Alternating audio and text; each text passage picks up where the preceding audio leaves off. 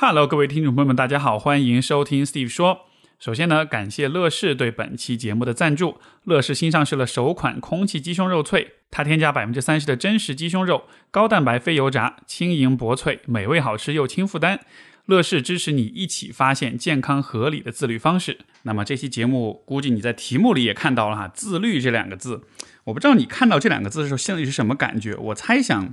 可能很多人说到自律，心里面都会。会有一种不那么舒适的感觉，因为说到自律这个话题，它可能不太是一个会令人很轻松、很愉悦的问题哈。包括可能有相当部分的朋友也会觉得自己在自律方面是缺乏的，是做的不够好的。所以说，生活中的一些不足、一些不完美、一些困扰，可能都跟这个自律会有关系。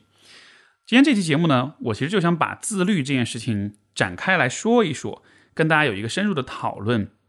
然后呢，也想试着去改变一下大家对于自律的理解，因为在我的观察里面，我觉得今天很多人对自律的理解是不太恰当的。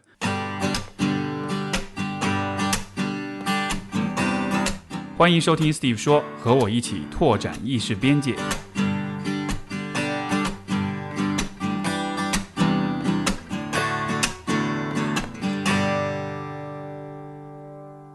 人们普遍的一个误区就是会把自律理解为是一种能力。哎，你会觉得对呀，自律就是一种能力啊，这这有什么这有什么错嘛？在我看来，自律不是一种能力，而是一种结果。就是今天这个我们的理解是本末倒置的。因为一个人能不能自律，其实是有很多因素共同来决定的。如果你把自律只是看作一种能力的话，它就完全的变成了一种你主观上的选择，你主观上的这种时间精力投入的这样一个评判，就是一个非常单一、非常简单粗暴的一个标签。甚至在很多情况之下，不自律就成了对一个人的品格、跟能力、跟自我价值的一种否定，对吧？但是我们都知道，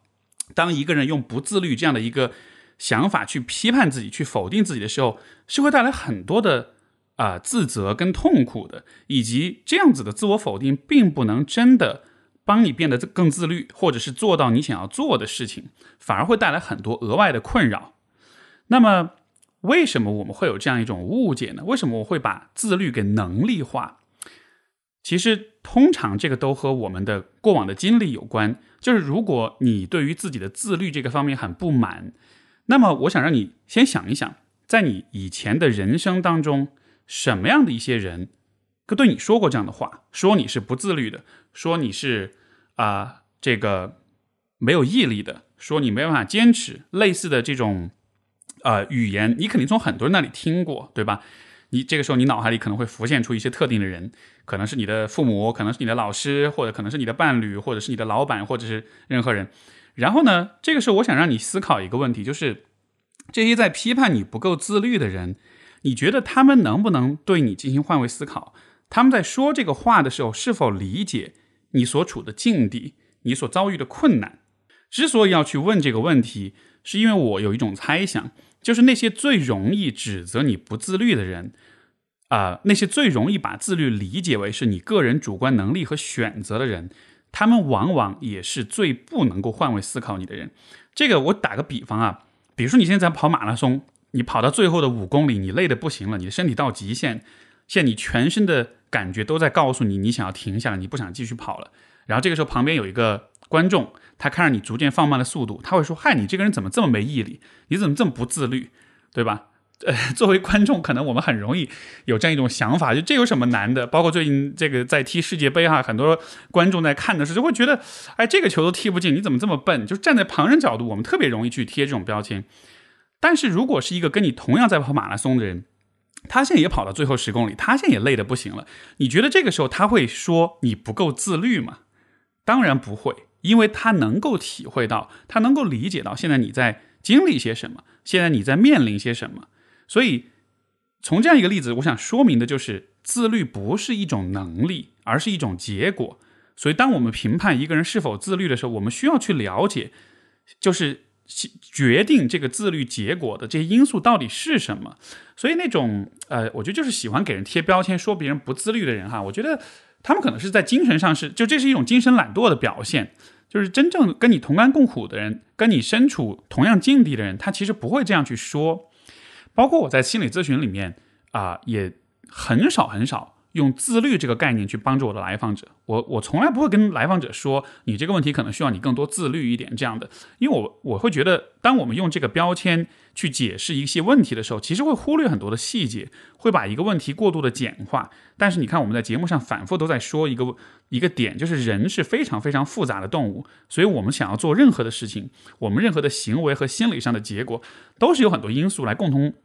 决定的，所以你如果你想要把这件事情做得更好，你需要做的不是找一个听上去很简单，啊，在主观上好像感觉比较容易掌控的一个标签，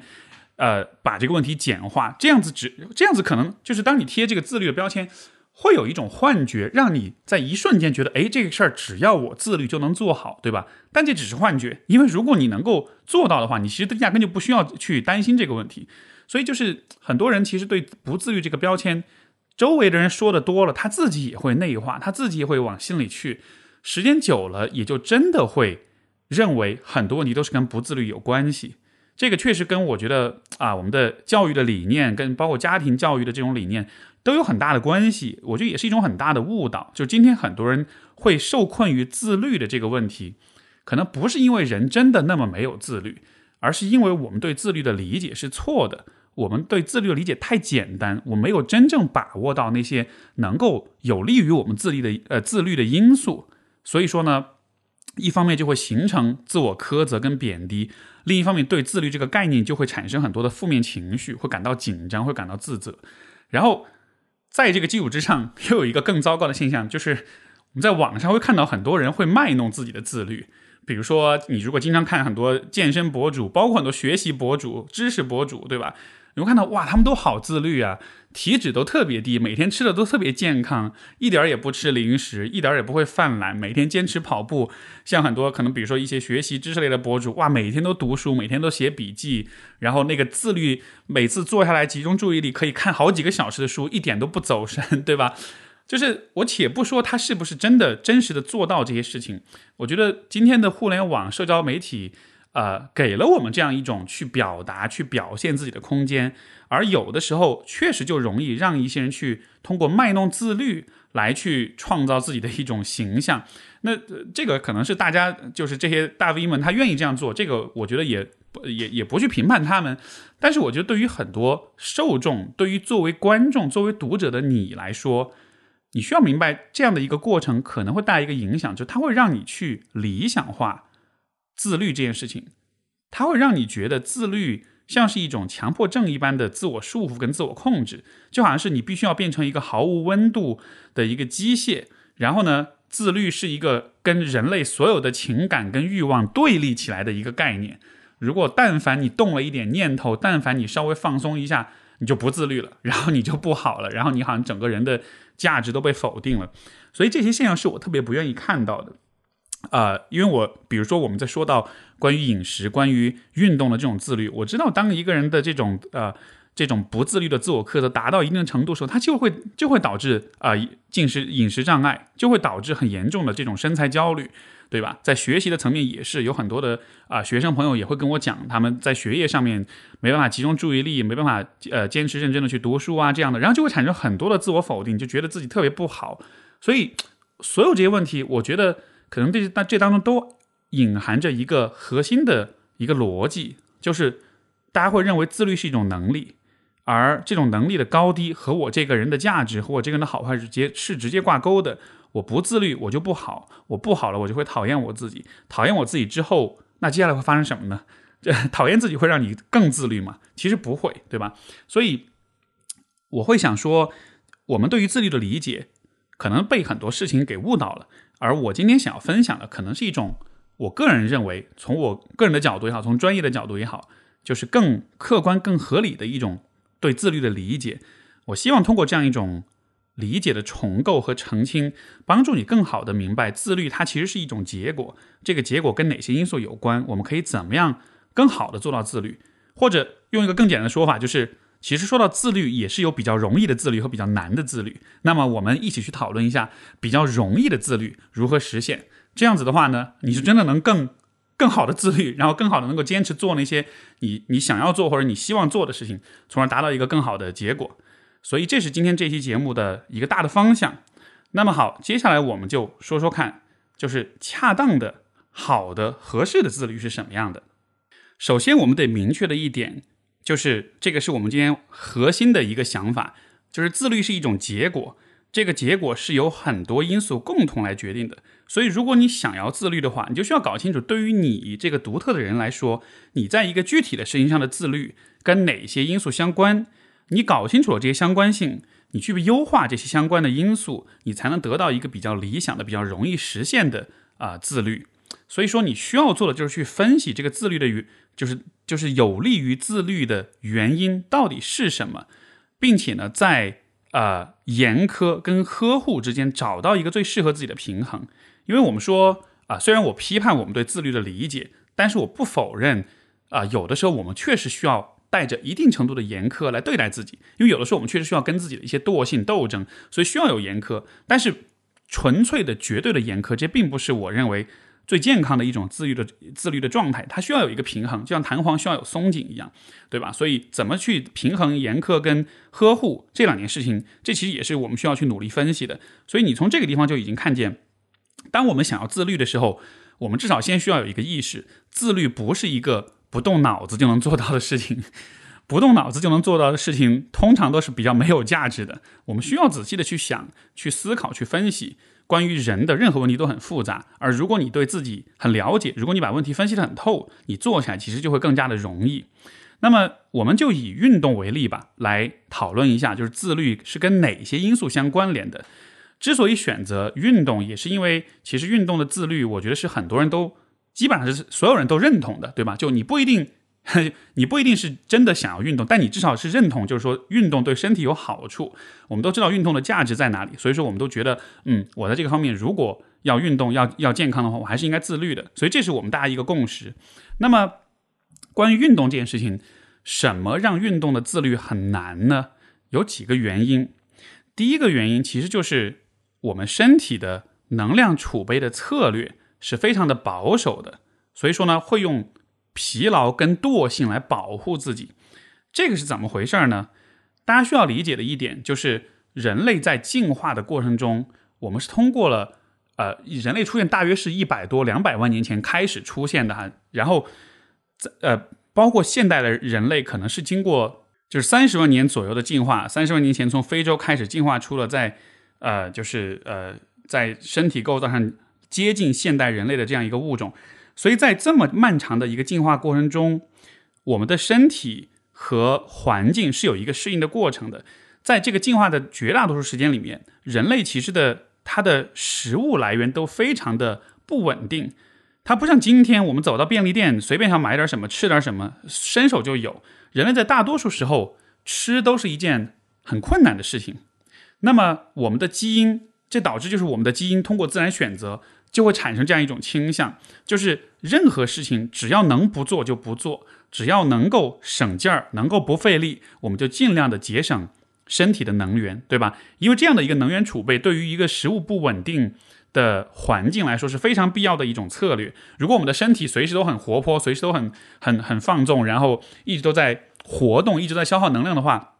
那么你在一个能量很有限的环境之下，是不是很快就会？就会饿，对吧？很快就会缺乏食物，所以那些特别活范儿、特别爱运、天生自律、天生爱运动的那些同类们，可能在进化过程中慢慢就被淘汰出去了。今天的人类在基因上来说，我们就是那批最懒的那批人，对吧？这种懒它带来的好处，就是在饥荒年代或者说在食物供给不稳定的时候，我们能活下来。所以今天我们的基因里面，我们的骨子里面是写着惰性，是写着这种不自律的。你看，所以说到这儿，我觉得。很多这个对自己运动上不自律的，有有这种不自律批判的朋友，你就应该先放过你自己哈。这个是你的祖先生存下来的一种优势，所以你应该感谢自己有这样的一种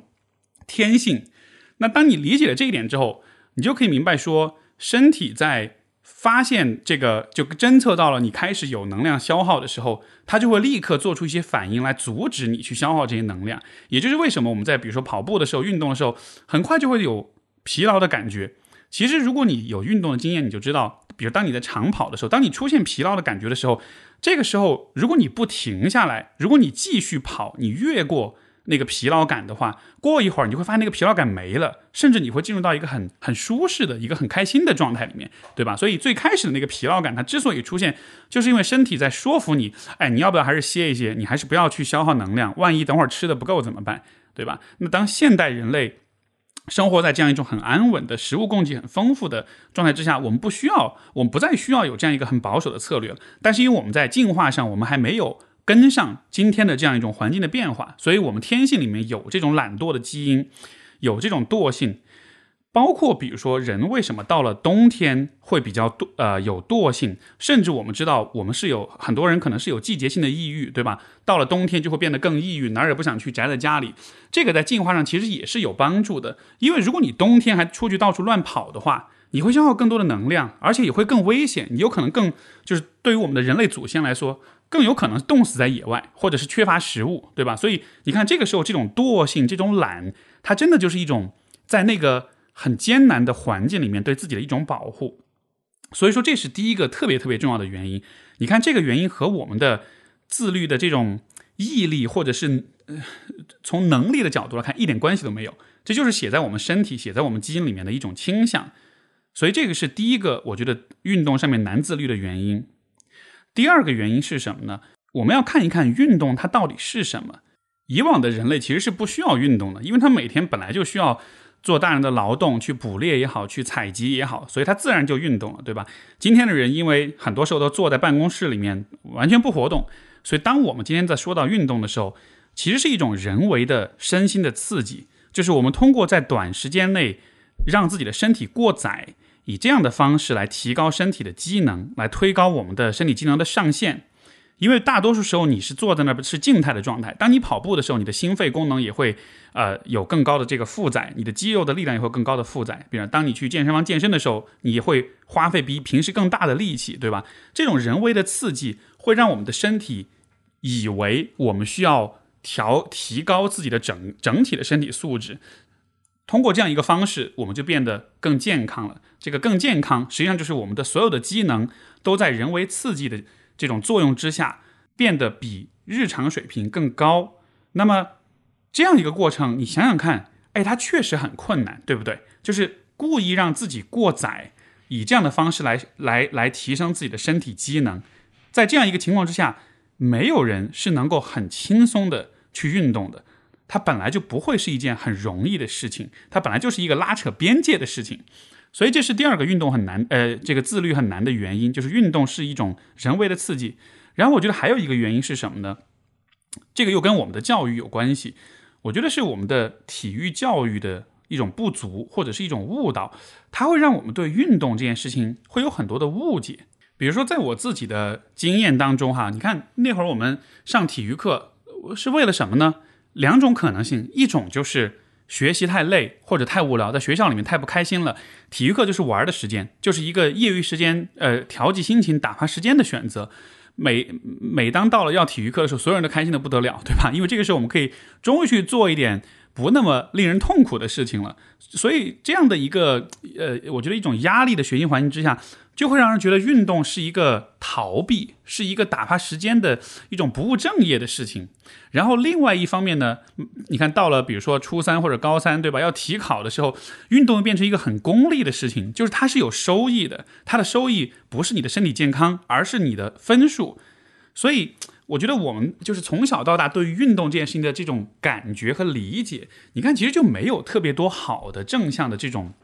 啊这种引导。我们要不然会认为它是一种不务正业，要不然认为它是一种非常功利的一种选择，而没有看到其实运动对我们来说它的意义其实是非常丰富，而且是非常了不起的。这一点我也是，就是啊，可能长大了之后，甚至是大学毕业之后，当我自己开始。拥有自己的生活，开始规划自己的生活，包括去思考我跟运动的关系的时候，才会慢慢的一点一点的理解到运动这件事情它当中的这种意义是多么的丰富。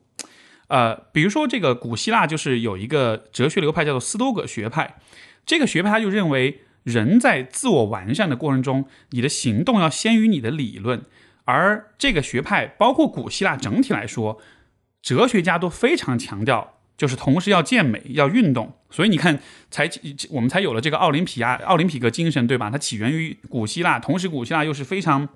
他的哲学的呃传统是非常强的，就他们非常强调我们在运动在行动当中去实践一个人的自我认知跟知识。通过身体的活动来更加的了解自己，更加清楚怎么样可以让自己变得更好。所以，当我读到了这样的观点之后，我才会意识到，哦，原来运动的意义不仅仅只是打发时间，或者是很功利的一种收益。原来运动它不完全都只是一个关于身体本身的一件事情，它其实是有很强的意义感，是有很重要的一种提升自我认知的功能在里面的。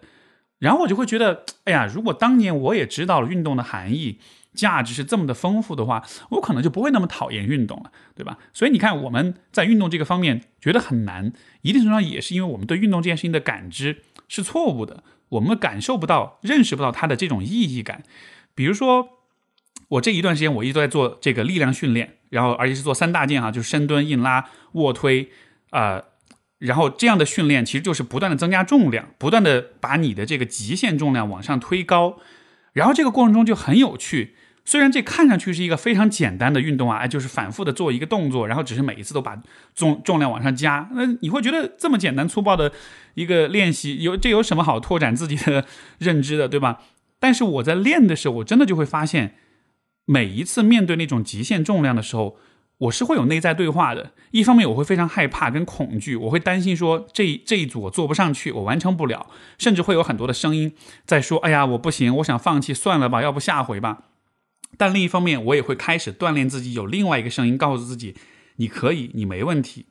你需要坚持。然后这种内在对话会进行拉扯，一方说服另一方，呃。就很有趣的一个过程，所以有了这样一种声音的时候，你就会发现啊，运动原来完全不是一个，只是一个很简单粗暴的一个呃动的过程，它其实真的是会调动你内心的很多感受、很多感知，同时也就拓展了你对自己的认识。呃，又比如说像呃跑步这件事情，以前我也是就特别特别厌恨跑步，因为跑步就是体考一千米、八百米这个考试。我本身也跑得很差劲，经常被老师、同学嘲笑，所以我特别恨自己，我特别不喜欢跑步这件事情。但是后来，随着我自己慢慢的养成了跑步的习惯之后，就会慢慢的开始意识到，哎，等一下，为什么跑步一定要是一口气跑到底呢？为什么中间不能停下来走一走呢？为什么我一定要以一个刚好让我比较不舒服的节奏来跑？为什么我不能用一个让我非常舒服的节奏和速度来跑呢？然后就会发现，其实这件事情当中，我有很多的选决策，我有很多的选择权。我其实可以观察我自己身体的反应，然后适当的降低速度，这样让自己不至于太喘，但又不至于完全停下来。就是你看，在这样一个过程中，就好像是你会开始去研究你的身体的反应，你的心理的反应，然后你去找一些方法去去适配这种反应，从而呢，能让自己既锻炼，同时又不至于让自己太不舒服、太困难，对吧？所以就是这个是真的是我长大之后对于运动这件事情很很大的一个改观，认知上的一种改观。就它是一个非常个人化的事情，它完全不是一个就是应该用外在标准去套用、用外在的这种期待去压迫自己的事情。它是一个你跟你自己相处的一个过程。所以今天的人其实。自我认知、自我意识都很强，我们做事情很强调意义感，很强调就是对一件事情的这种价值观念上的认同，对吧？我觉得在运动上面的自律，很多人做不到。我觉得有相当一部分的原因，就是在于我们没有看见刚才我所讲的这些体育运动的意义所在。我这么说了之后。我 刚才这一番论述说完之后，你有没有觉得你其实更想要去运动了，对吧？因为哇，运动能带来这么多的好处，所以你看，这也是我觉得我们在运动方面自律比较难的一个很重要的原因，就是这种观念上、认识上的这种不足、这种误导，导致了这样一个结果。然后还有一个啊，我们在运动上比较难自律的原因，这个又跟我就是运动科学知识的缺乏会有关系。我觉得就是对运动科学越不了解的人，其实也是越难自律的，而越了解的人。越知道好的训练方法不是呃不加思索的埋头苦干，因为如果你想要好的这个运就是运动的结果、训练的结果，你就知道其实相比于单次的这种苦大仇深的狠狠的训练，其实持续的坚持的这个运动的习惯，这才是能带来真正改变的一个要素。而你能保持这样一种合理的训练的节奏的话，同时又需要充足的休息跟营养补充，以及就是不同的这个项目之间的这种交叉训练，其实才是最科学的。呃，我就还是以我我自己的经验来举例好了，在练这个力量训练的过程中，因为主要是做这种呃硬拉深蹲这样的大重量的训练，但是呢，这个过程中其实也需要，比如说去练关节的灵活性，因为如果关节灵活性不足，会导致你的呃动作做不到位，你的发力做不到位，这样子的话，有可能就会受伤，有可能你的重量就会上不去，包括也需要做平板、做核心的训练，去增加自己这个核心力量的支撑。你看，当我知道了说这些相关的训练都和我这个核心的这个锻炼项目有关的时候，我自然就会想要去投入。这个时候，我再去做平板也好，去做关节灵活性的练习也好，它就不是一个一种被动的一种负担，一种要去主动付出的一个事儿，它就是一个很自然而然的事情。因为我知道这样做是科学的，对吧？所以我认为最理想的一个运动的自律，它这种动力，它不是来源于。一种苦大仇深的排除万难的和惰性做斗争。当你把运动的自律以这样的角度去理解的时候，我认为你恰恰就很难很难真的自律，因为这件事情的你的思想负担就会很重。每一次当你在问自己要不要去运动的时候，就会变成一个左耳天使右耳恶魔的 这样一个拉扯，对吧？但是这个拉扯不应该存在，这个拉扯存在，你反而就很容你你至少就有百分之五十的概率要被拉到恶魔那一边去，对不对？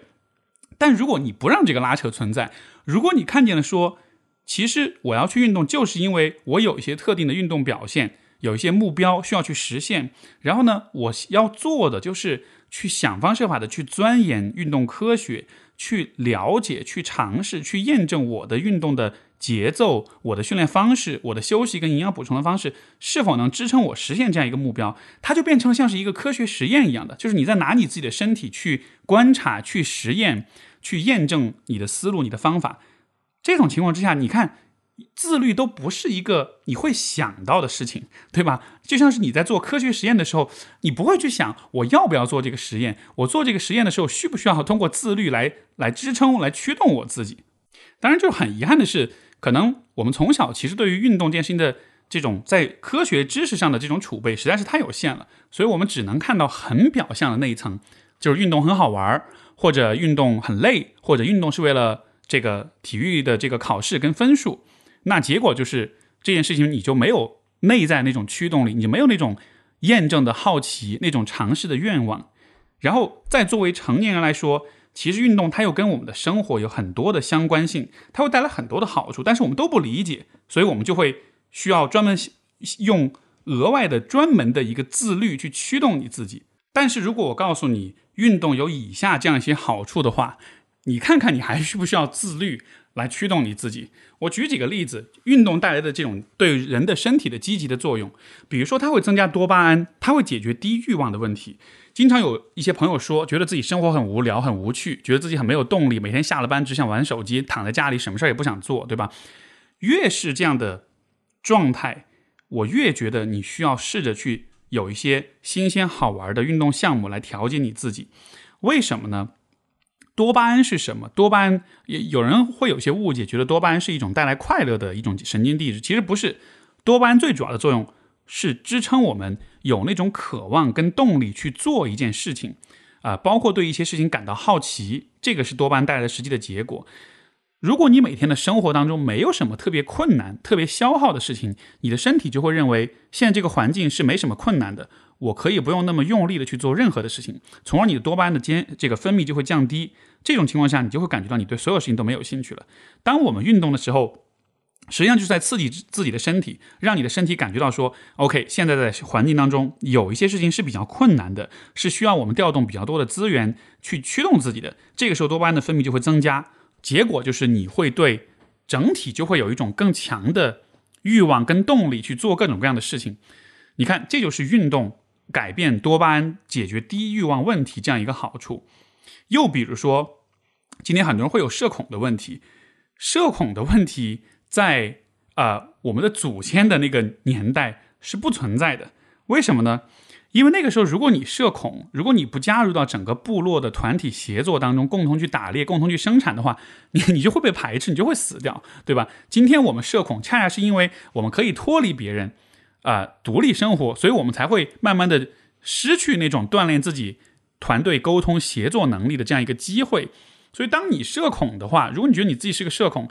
很简单的方式就是去参与团队的体育运动。你像比如现在。啊，飞盘包括腰旗橄榄球这样一些项目，为什么那么火，那么受欢迎？当然，很重要一个原因是因为它实现了男女的这种平等。就是说，以前的很多体育运动都是都是对女性不是那么友好，但你看现在这样一些运动项目，它没有身体上的这种呃冲撞之后，女性是可以更多的参与进去的。而参与进去之后，大家就会发现，这个其实是非常非常有利于我们去锻炼自己在人际关系上的这种能力的。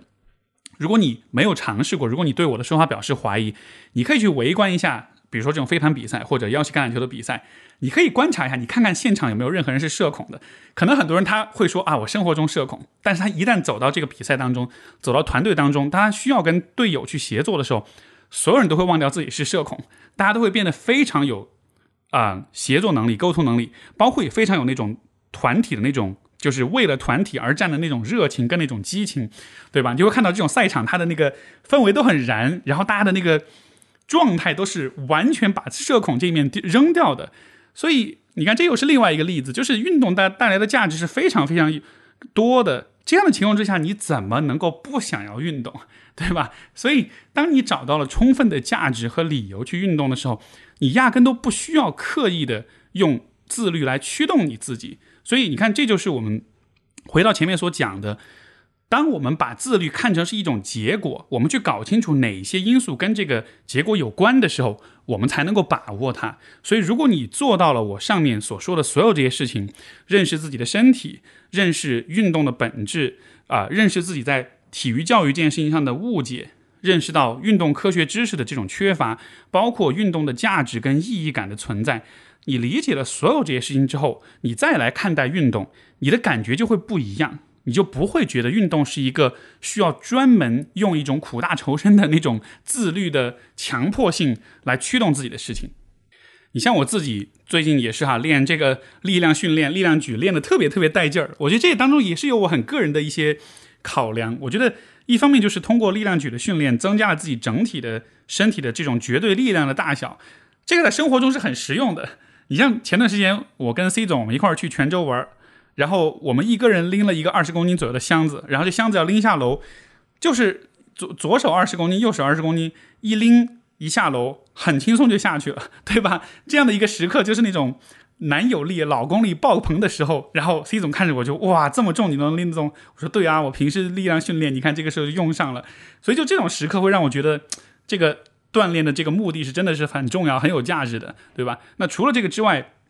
这其实也是我有意识的一种对衰老的对抗，因为呃，这当时很长远的一个考量，就是人在到了老年阶段的话，身体会逐渐的不断的失去肌肉，我们的肌肉的这个质量会越来越下降，而到了很老的时候，呃，肌肉质量的不足和跌倒的风险是成正比的。所以这个当然可能是我杞人忧天哈，想的特别特别远，但就是在这个阶段开始对自己有有意识的进行力量训练，尤其是下肢的力量训练，我认为这个从长远来说，对自己延长寿命、保证啊中老年生活的这种高品质的安全的生活是很有帮助的。然后还有一点，我觉得也是很个人的一个因素，就是我在这个方面有天赋。我的天赋是什么呢？就是我的下肢力量比较强。这个在我爸身上就体现出来，他就是属于下肢力量很强，所以游泳很厉害。那我从小，呃呃，也不是从小，从青春期开始哈，就你知道那个时候男生都会有一种希望自己身体是很肌肉练得很强壮，有那种欧美式的审美，都是上肢力量很强，对吧？两个胳膊特别粗，好像这样胸肌特别大，就显得自己很阳刚。但是我的体型本来就不是这样的。可是慢慢的，我意识到，其实我的下肢力量才是我的天赋所在。我天生下肢练就很好，我只需要有一些呃专项的训练去释放这种天赋。所以说我在练的时候就会发现，我的那个重量的增长真的很真的很快。就是在健身房里面，一些跟我同时在练的一些人，他们可能练老长时间，重量都加不上去，我很轻松就能加上去，增长特别快。这也是一个像是找到了自己的身体天赋释放的一个过程。你看，所以就是我把这些点全部都和我去做力量举训练的这个动力结合在一起的时候，那个驱动力就会特别多元，就会得到特别多的支持。然后再加上还有一个关于自律的一个捷径，就是你应该尽可能的给你的运动表现。带来一些正反馈，正反馈是非常有激励作用的。比如说力量举的训练，为什么我那么投入？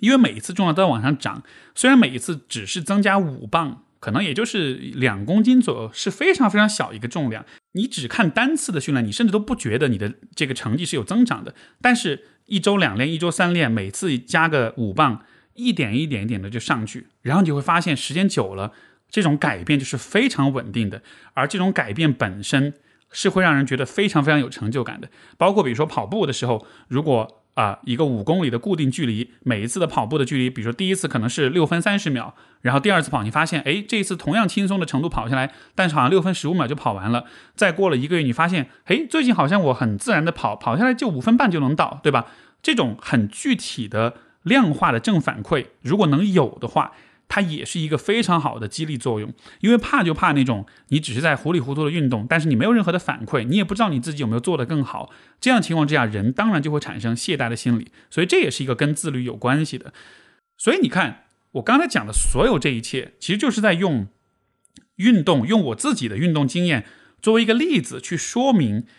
自律这样一件事情，它跟这么多的因素都有关系。如果你只是知道用啊。我不够自律，这样一个指责去苛责自己，但你在所有这些因素上，你全部都没有做到位的话，那你就会相当相当的困难，或者说你没办法做到自律，那就是必然的结果，对不对？但是如果你在每一个维度上，你都有一定程度的投入，最后结果就是所有这些维度的有利因素全部都会汇聚起来，汇聚成一种更强的自律的动力，而这种动力就是更容易做到的自律，这种动力就是更容易坚持的。所以说我才会说，自律是有比较容易实现的自律和比较不容易实现的自律。那种只靠自我苛责、靠能力，嗯，甚至靠价值判断来做的自律，就一定不是容易做到的自律。好，所以我们说完了什么是理想自律，我们接下来再说说另一个问题，就是刚刚我提到的，自律是一个严苛跟呵护之间的一种拉扯、一种平衡。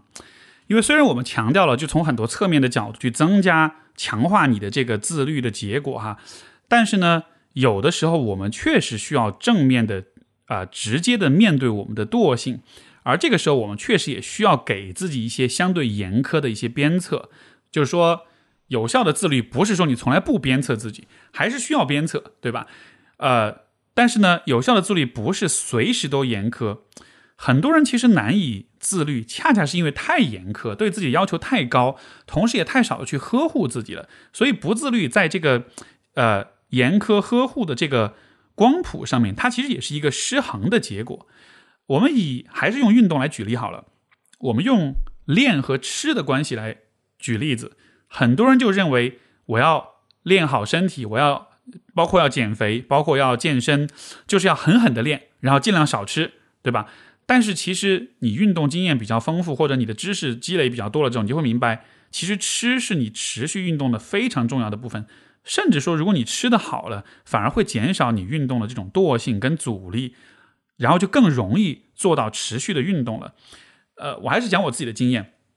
我以前对于这个。自己的这种运动的这种要求是很严苛的，然后就会觉得我必须要坚持跑步才行，以及如果我吃了任何沙拉或者白肉之外的东西都是罪过，对吧？碳水就不说了，甜品、零食，所有这些东西，这完全就是我不自律的表现，完全就是就像是我人性堕落的一种证据一样。其实这样的想法，我觉得就是知识跟意识匮乏的一种体现。你在运动的过程中，慢慢就会发现，哎，其实比如说碳水是很有必要的，其实比如说。呃，每一次做力量训练之前，你是需要有点碳水的。如果你没有碳水的话，你在练的时候你就容易低血糖，你就容易力量不足。你吃了之后，你反而力量就能上去，你反而这今天这一组极限的往上推，你就能推上去。所以你会发现，哎，其实好像不是那么的严苛。之前的那种严苛，像是自己想象出来的一种严苛，它并不科学，对吧？包括呃。运动上的这种情绪的这种照顾也很重要，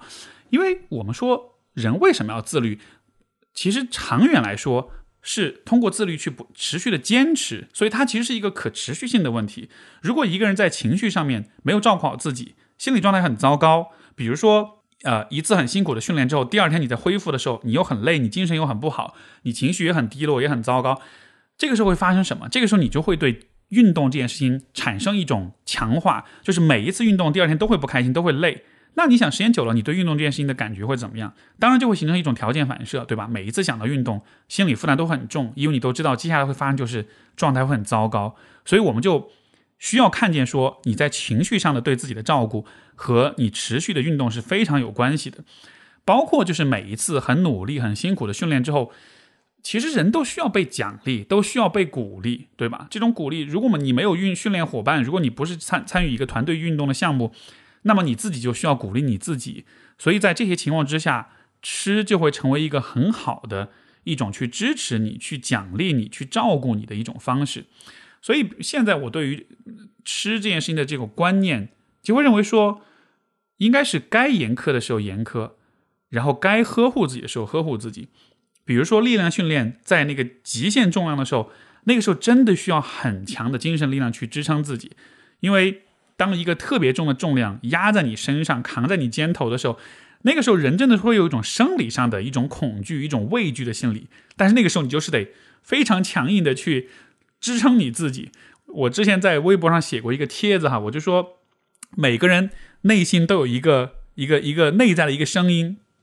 这个这个内在声音，我叫做把它叫做 inner bitch，你可以理解为是一个内心的怂包这样一个声音，对吧？所以你每次是需要用很强硬的态度去说服、去让这个内心的怂包闭嘴的。你来告诉他不行，今天你就得上，今天你就得自己狠一点。在这种时刻，那种严苛、那种鞭策是非常有必要的。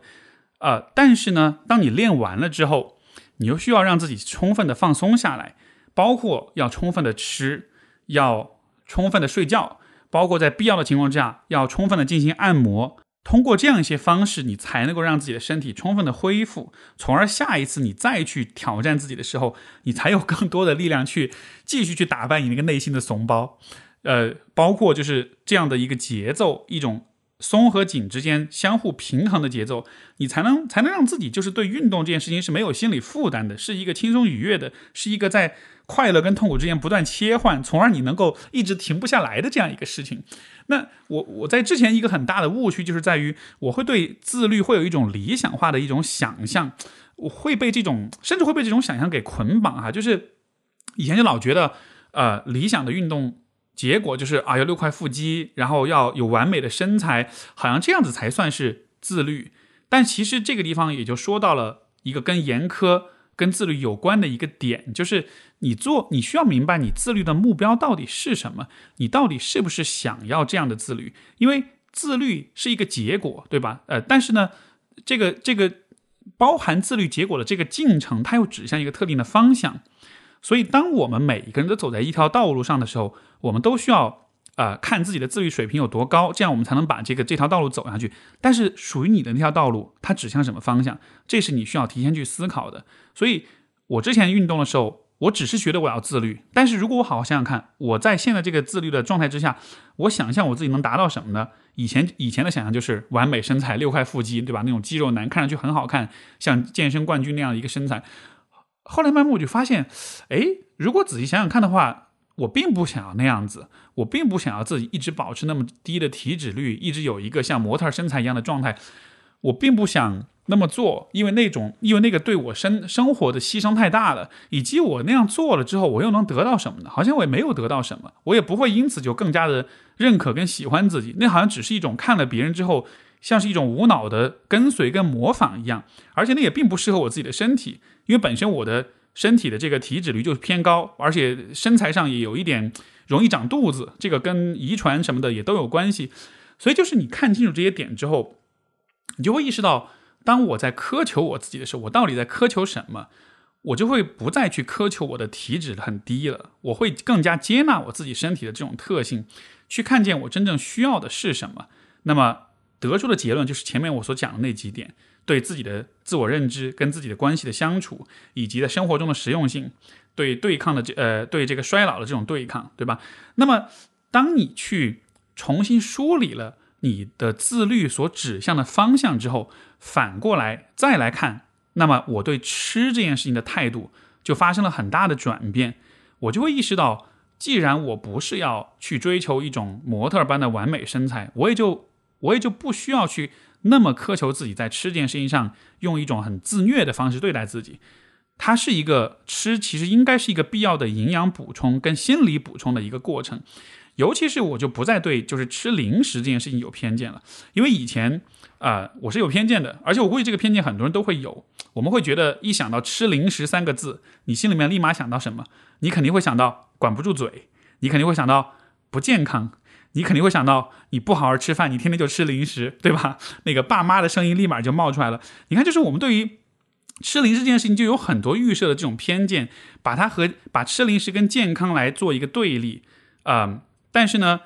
当你越是把吃零食跟健康做对立的时候，就越是会造成一种补偿行为。就是我前面讲的，你脑子里会有一个天使跟恶魔，但是一旦这个拉扯出现的时候，反而会增加你去。失在这个拉扯当中失败，被那个小恶魔拉走的概率，如果你压根不让这种人造的这种对立出现的话，你其实就不会被他拉走了。所以，当我们把吃零食跟健康做对立的时候，很很容易发生的一个事儿，就是当你感到懈怠，当你想要自我放纵的时候，你就想要吃零食，因为这个时候吃零食就变成了一种补偿行为，你会觉得我吃了零食就是一种 guilty pleasure，一种有罪的快感，对吧？这样子其实其实就适得其反了，反而就会让你在吃零食这件事情上变得很不健康。但是对我来说，我的发现反而就是，如果我能适当的给予自己在吃上面一些呃奖励，有一些小份的健康的零食的话，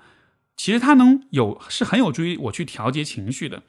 它很有助于我去重新看待我和吃之间的关系。我会看见说，我不需要用那么警惕跟敌对的方式去理解食物，尤其是去理解那种让人开心的食物。这种 comfort food，对吧？这种让我们舒服、让我们开心的食物，就不会那么去妖魔化这些事情。包括就是在，比如说在经常运动了之后，会有饥饿感，会有在两两顿正餐之间会有这样一种啊很馋、嘴馋的一个状态。而如果你要去扛住这种很嘴馋的状态，其实是非常消耗你的心理能量的。那么，如果不去注意这个问题，如果不去处理这个问题的话，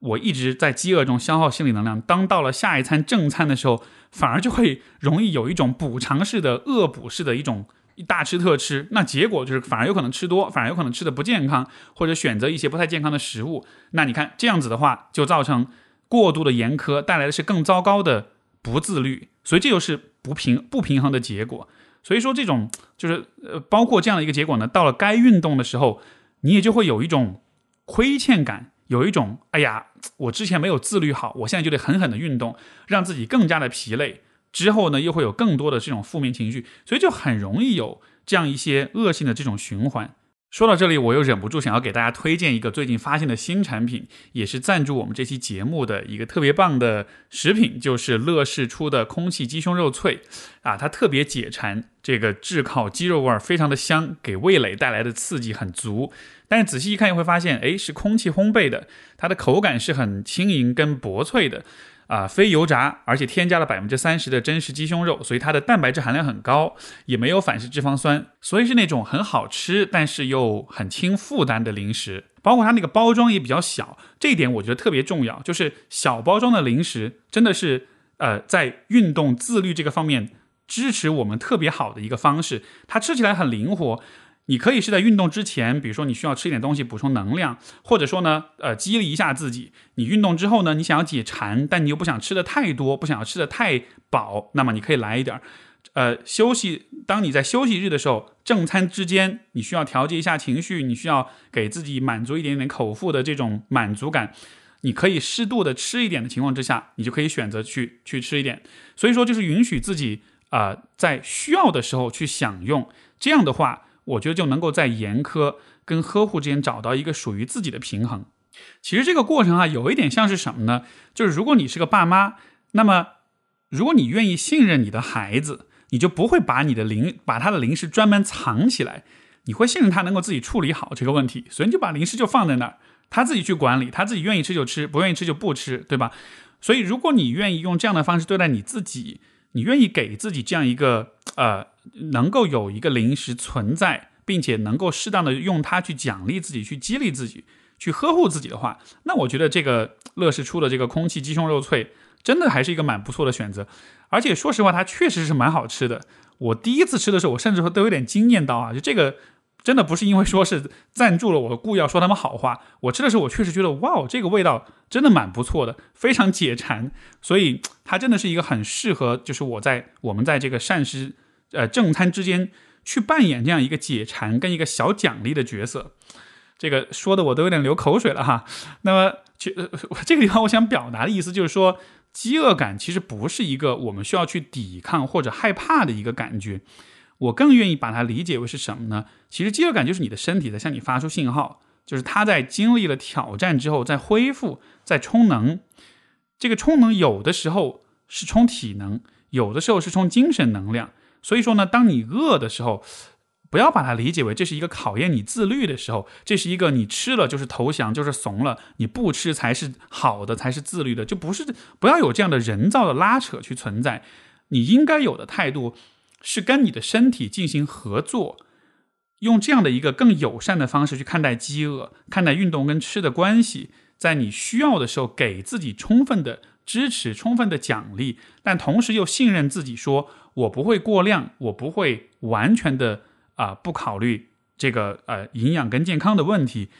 我们要处理好严苛和呵护，需要带着一种合作的精神，而不是一种家长指责孩子你不自律，你不好好吃饭，你不好你不控制好你自己这样一种姿态。所以这个就是啊，我想通过练和吃去分享了我们在严苛跟呵护之间怎么去找到平衡的问题。我最后总结一下，嗯，我会分享一篇文章在我们这期节目的 show notes 里面。这篇文章其实是呃，就是讲了我们前面提到斯多葛学派，它对于呃运动和哲学这两个关系，呃这两件事情之间的一个关系。这篇文章的标题叫做《哲学就像体育竞技，理论必须付诸实践》。